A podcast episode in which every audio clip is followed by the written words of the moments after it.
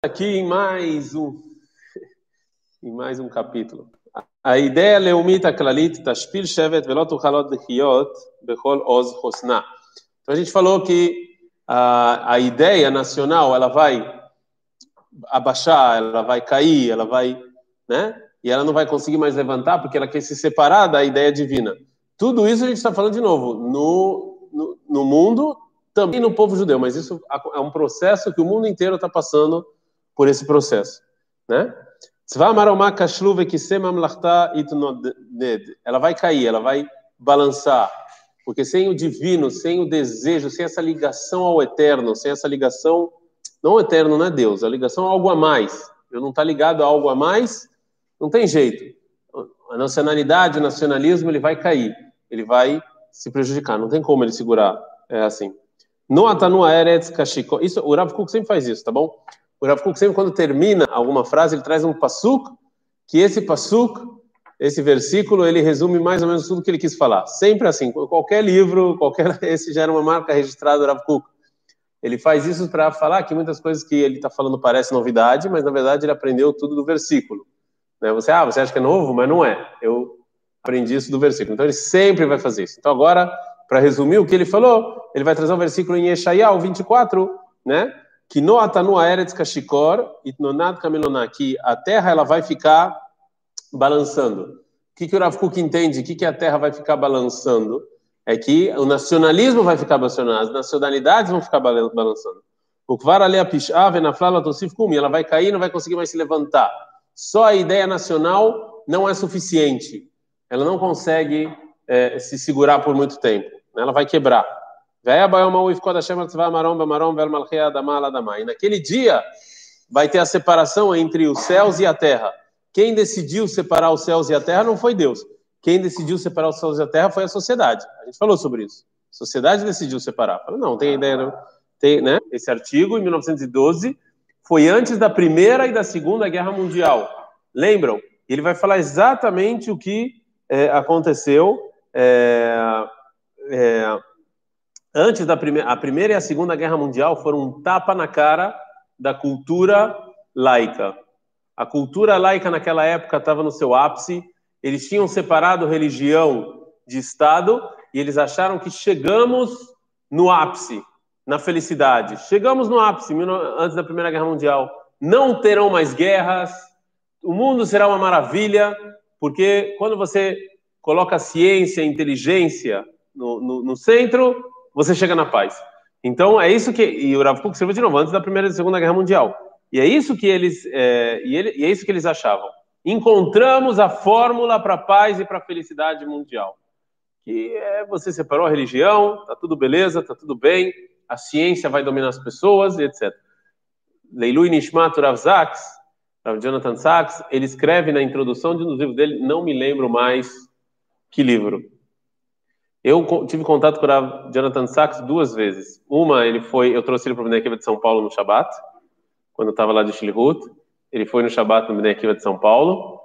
É, e segundo, isso eu falei ontem no Debatorá também, uma, ele tem ele tem a dignidade das diferenças, né? Um livro, eu acho que é nesse livro que ele escreve isso.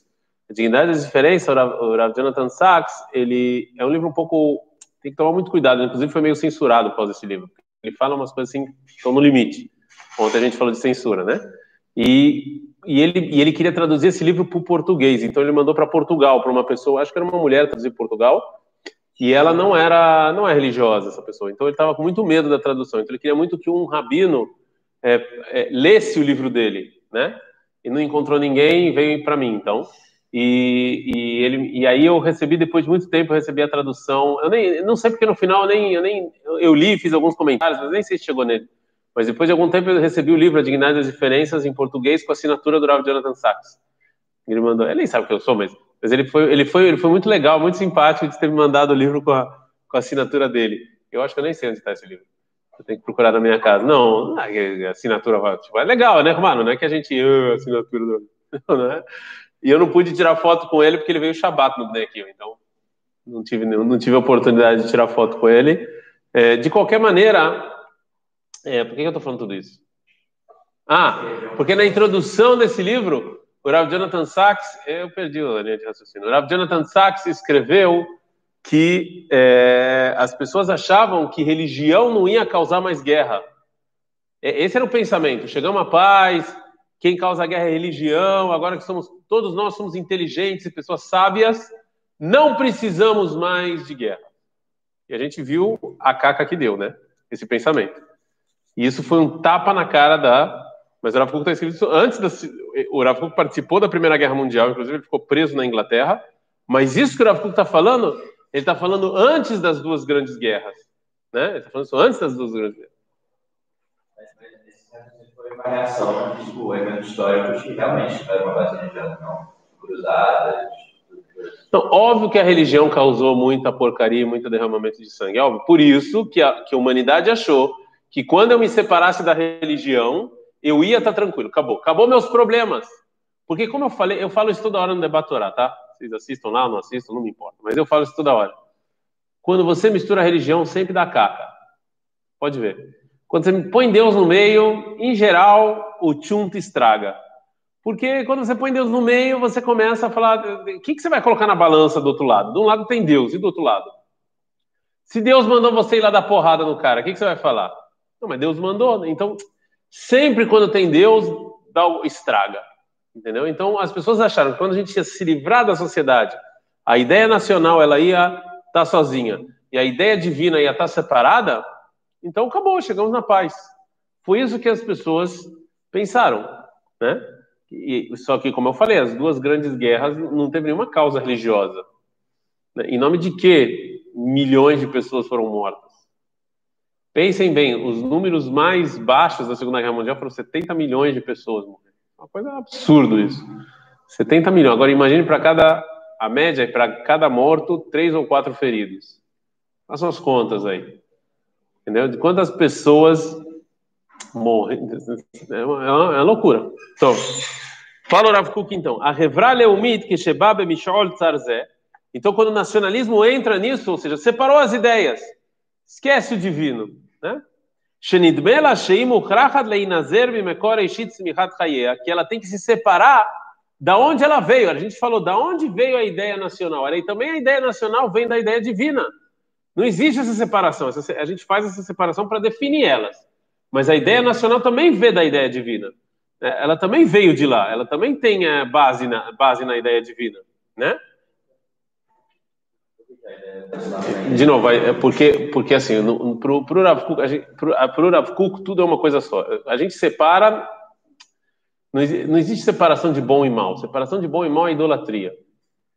Entendeu? Então tudo, Hashem Eloqueno, Hashem errado, tudo é uma coisa só. Não existe. Então, para nossa cabeça existem duas ideias, mas elas são uma só, entendeu? A raiz das duas é uma só, é Deus.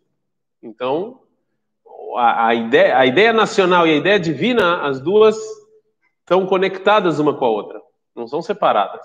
Okay? Então eu não posso separar uma da outra, é impossível fazer isso. E quando eu tento fazer isso, dá, dá desgraça.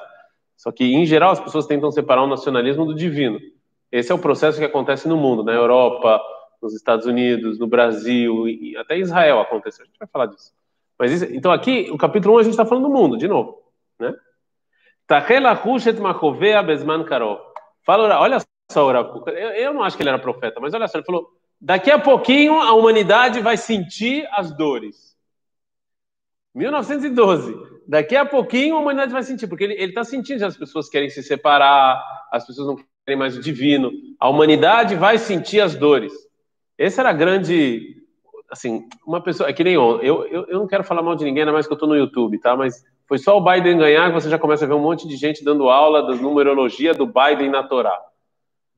Ah, eu não quero entrar nesse César, mas, mas depois que ele ganhou fazer isso é fácil, né? É fácil. Se eu procurasse na Torá também a numerologia do Trump, eu ia encontrar também. Tem dois. Escreveu o Donald Trump de uma forma, aí, a numerologia da mesma coisa de Karen Hamashia, e fizeram de outra forma o mesmo nome, acho que com o mesmo é. botaram Retzimanat Schwab, alguma coisa assim. Então, assim, esse é, esse é todo o problema. Depois que o fato acontece, todos somos espertos, né? Para achar, não, tá vendo? A Torá já previu. É, todo mundo é. Né? Agora, o Rav Kuk, ele tá lembrem-se, a gente está lendo depois, a gente está estudando depois, mas o Rav Kuk falou o que ele falou antes. Entendeu? Esse, é, esse era grande, ele, ele conseguiu ver todas essas transformações mundiais muito antes delas acontecerem de verdade. Essa era a grande. Não é só isso, ele tem vários, várias coisas, mas isso, é, mas isso é especial no Rav Kuk. A Romriut timatzela az la revra aneheneke tachat sevel masah haim echusarei matará. Tudo bem, você quer, você, humanidade, vocês querem é, é, é vocês querem é materialismo? Vocês vão ter. Vocês querem esquecer o divino? Vocês vão ter. E vocês acham que com isso vocês vão, vocês vão ser felizes? Com isso vocês vão encontrar o objetivo de vocês no mundo? De jeito nenhum. De. Vocês vão ficar só, vocês vão ver o quanto vocês vão correr atrás do próprio rabo e não vão conseguir chegar em nada. Enquanto depressivo, quanto vocês vão ser deprimidos, quanto vocês vão ser tristes, quanto vocês vão ser infelizes, não vão chegar em lugar nenhum. Não vão chegar em lugar nenhum, porque vocês acharam que só a ideia nacional basta. Basta. Basta eu ter água, basta eu ter comida, basta. Não basta. A tambe o gosto e o interior, é isso que dá gosto para a vida. Eu falei para vocês, você trabalhar para juntar dinheiro para passear três semanas é depressivo. O que, que dá o gosto para a vida? Qual que faz a vida de vocês ter gol? O que faz vocês levantarem de manhã felizes? É achando que vocês vão ter férias? O que, que é o que você ter, você ter gosto do que você faz? É você ver sentido no que você faz. Senão você não vai querer levantar. Se, se é só, só ganhar dinheiro, só, isso você não vai conseguir.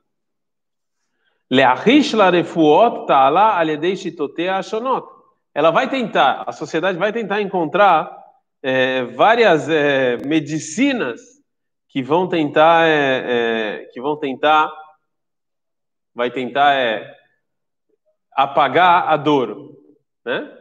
Vão tentar. Shitot shel mehuma, המיוסדות על בסיסים רעועים של רכוש קלה וחיי קלקול נמוכים. Como é que eles vão tentar? Aí tem um vazio. Como é que eles vão tentar tapar o vazio? Como eles vão tentar tapar o vazio? Então vamos lá, então. Mais carro mais kavod, mais dinheiro, mais poder. É isso que eles vão tentar tapar o vazio. Qual esse tipo de coisa que eles vão tentar tapar o vazio? E não vai tampar. Aí você vai ver jovens procurando o doutor maconha, o doutor cocaína, para tentar ver se isso tampa o vazio deles. Né? Porque, ai pai, eu tô triste, toma aqui mais um celular novo. Acabou, é isso. É isso que vai tampar o vazio das pessoas? Não é isso. Carro novo, Quantas pessoas jovens vocês não conhecem que têm dinheiro, que têm família, mas são tristes, depressivas e vão aí procurar os doutores na rua? Né? Por quê? Porque não adianta, não é materialismo, não é você dar mais coisa, dar mais carro, dar mais. Não é isso. Isso não vai tampar o buraco. Entendam, quando a pessoa começa a procurar isso, é porque está faltando alguma coisa, ele está sentindo que está faltando alguma coisa. Tem um buraco que ele quer preencher.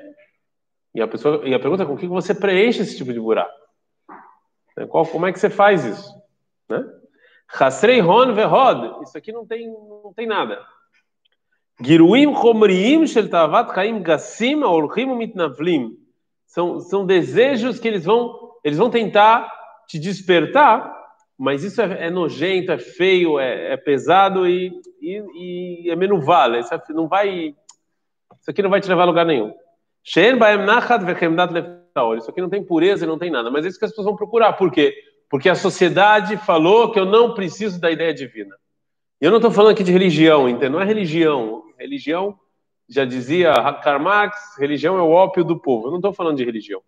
Eu estou falando de algo a mais. De você entender que a gente precisa de algo a mais que não é só comida, não é só essas coisas. Esse foi, eu, eu falei para você, tive uma discussão com, com, as, com, não vou falar aqui ao vivo, você processado depois de saber quem vai ver isso, mas com um órgão que ajuda a analisar, que os caras não, faz aliar, deixa o cara em Israel e acabou, fizemos nosso objetivo. Óbvio que não. Você acha que o cara, vem, se o cara vem aqui, mora em Israel, não tem, não tem amizade, não tem comunidade, não tem nada, você acha que o cara vai ficar aqui? que não vai, o cara vai pegar as coisas ele vai embora. Tem emprego, tem tudo, mas não importa. Você tem que se, você tem que se sentir que você pertence a alguma coisa, né? que você faz parte de algo. Não que você. Se você não tem isso, não funciona. Né?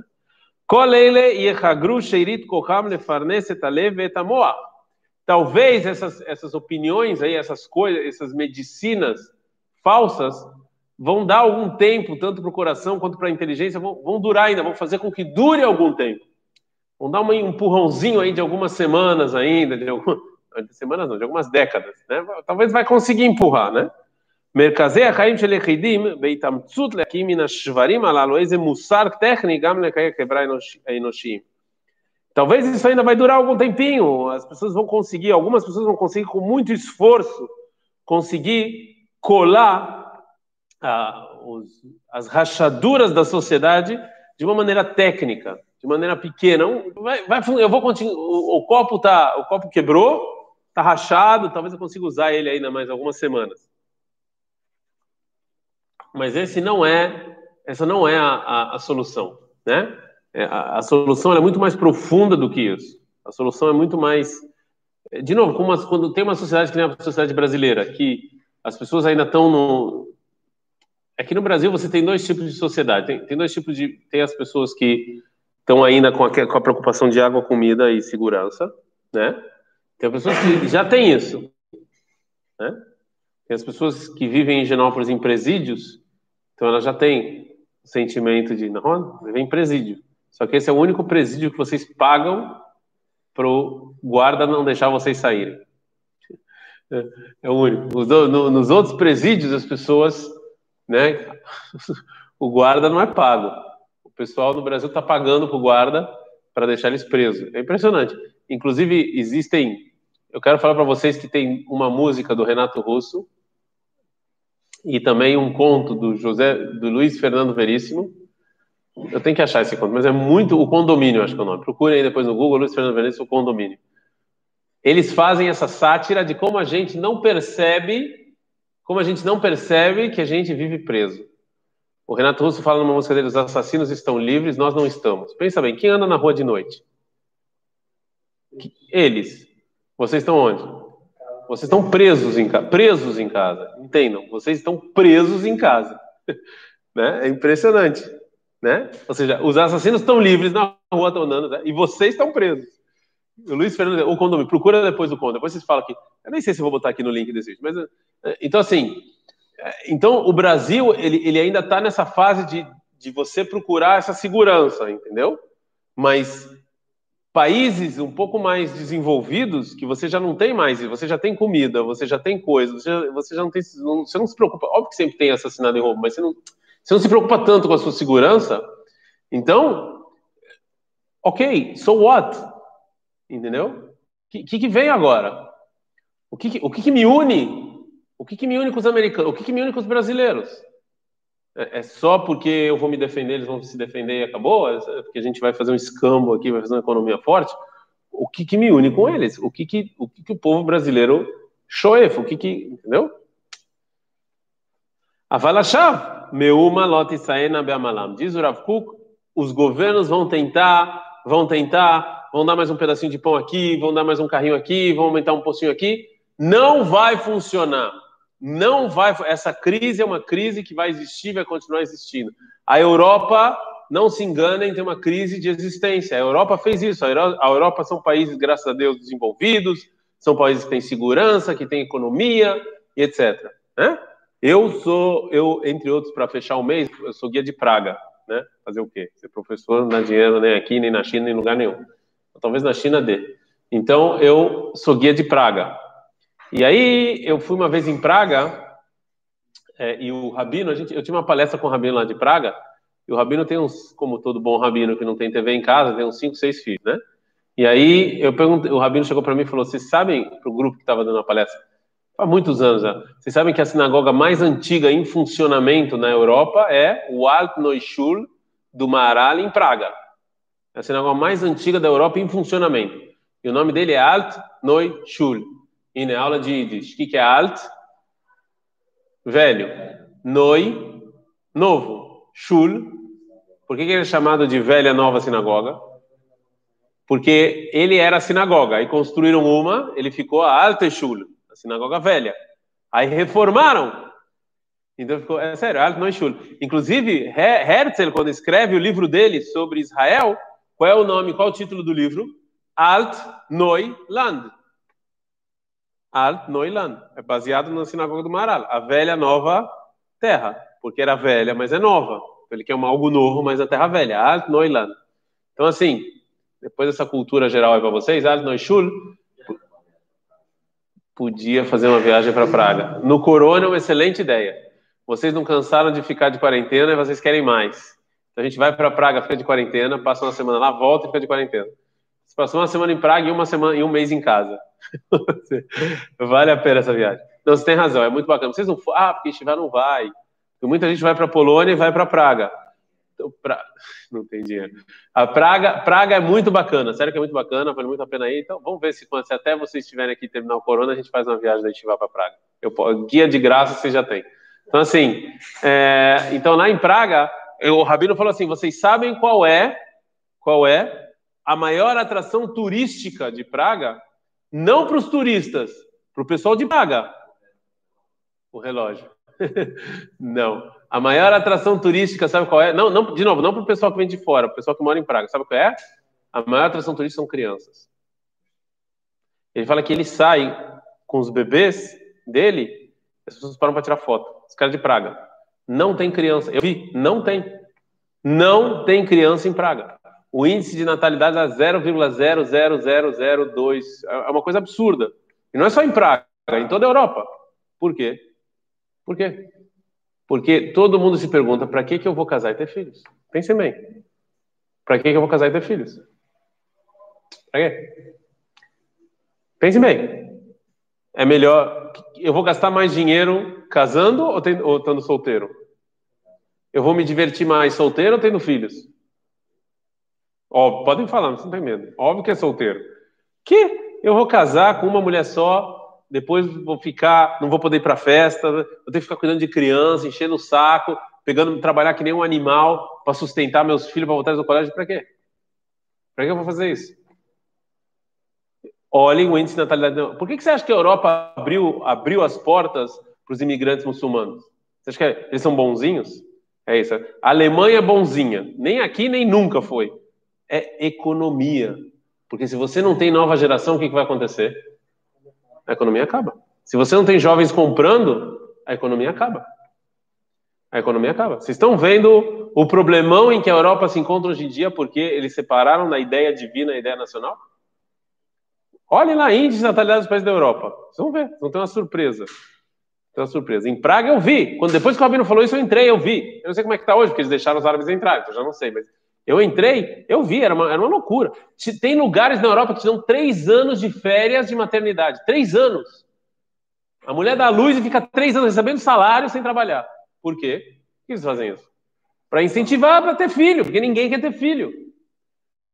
Ninguém quer ter filho. Olha o tamanho do problema em que a gente está quando você separa a ideia divina da ideia. Porque é um saco. Eu quero me divertir. Pô, por que eu vou ter filho? Se exploda. Entendeu? Ah, o futuro da humanidade. Ah, que se dane. Eu quero saber só o material. que eu vou ganhar? Sim. Porque tem uma ditadura religiosa mesmo, que eles estão tão bem abertos a se desenvolvendo. Então, isso é interessante. Você vê que os, que os países árabes, que eles têm a ideia divina muito forte, mais do que a ideia nacional, você vê que eles não têm esse tipo de problema. Entendeu? Óbvio, Ceder, eu não estou falando que eles estão, estão ok, é óbvio que tem esse tipo de problema, mas, mas é, é óbvio que, que eles têm ideia divina, então para eles está claro porque eu tenho que ter filho, porque eu tenho que viver, porque eu tenho que trabalhar. Para eles está claro. Agora, para um cara na Europa que separou o divino do nacional, por que, que eu tenho que trabalhar? Eu quero me divertir, que se dane. Trabalho, trabalho cinco horinhas e vou para festinha depois e acabou. Tem pessoas que estão 50, 70 anos lá na, balada. É, filho não, casar tudo bem. O amor ainda, o amor ainda é uma balela que, o, que as pessoas vendem, que é, ainda é um valor que as pessoas ainda acreditam. Mas também casa e separa, porque o amor é hoje amo um dia, hoje amo um Mas filho, de jeito nenhum. Filho é responsabilidade demais. Se você não tem uma uma, uma base muito forte, uma ideologia muito forte, para que, você vai ter filho? Sinceramente, me, me explica para quê? Me explica. Não tem como. Se você não tem, me explica. Estou falando, isso está acontecendo. Depois que eu vi esse negócio, eu vi, todo ano que eu volto em Praga, toda criança que eu vejo está na cara que são turistas. Não são de lá.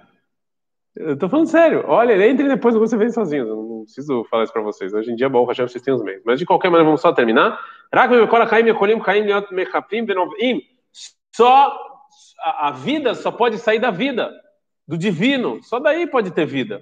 Se você se, você se desencaixa da, da vida, se você se, se, né, se quebra, então sobrou morte. Né? Mefakim venovim é que elas, quando você olha uma, uma, uma nascente água correndo, é isso. E aí, como sempre eu já falei, ele vai terminar com o versículo. Ele falou para a madeira, acorda. Uri, desperta lá, Evendomema. Assim ele vai falar para a pedra, ou seja, para a ideia nacional, a pedra, a madeira, acorda. Esse aqui que vai me mostrar o caminho, essa pedra, essa madeira que vai me falar qual é o caminho da minha vida. Ah, como é que uma pedra e uma madeira podem me mostrar o caminho? Né? Ele não tem nada. Tá bom, ele talvez tenha ouro, talvez ele tenha prata, talvez ele tenha tudo, mas não tem vida, não tem nada. E aqui a gente vai terminar o capítulo 1, de novo, que é a definição das ideias e é o que acontece no mundo. O capítulo 2 vai o que acontece com o povo judeu. Até agora a gente foi universal. Isso acontece no mundo inteiro. Agora, o que acontece com a ideia nacional e a ideia divina no povo judeu? Não no mundo. O que acontece com a gente? Mas isso, Bezrat Hashem, vamos deixar para amanhã. Será um lindo dia.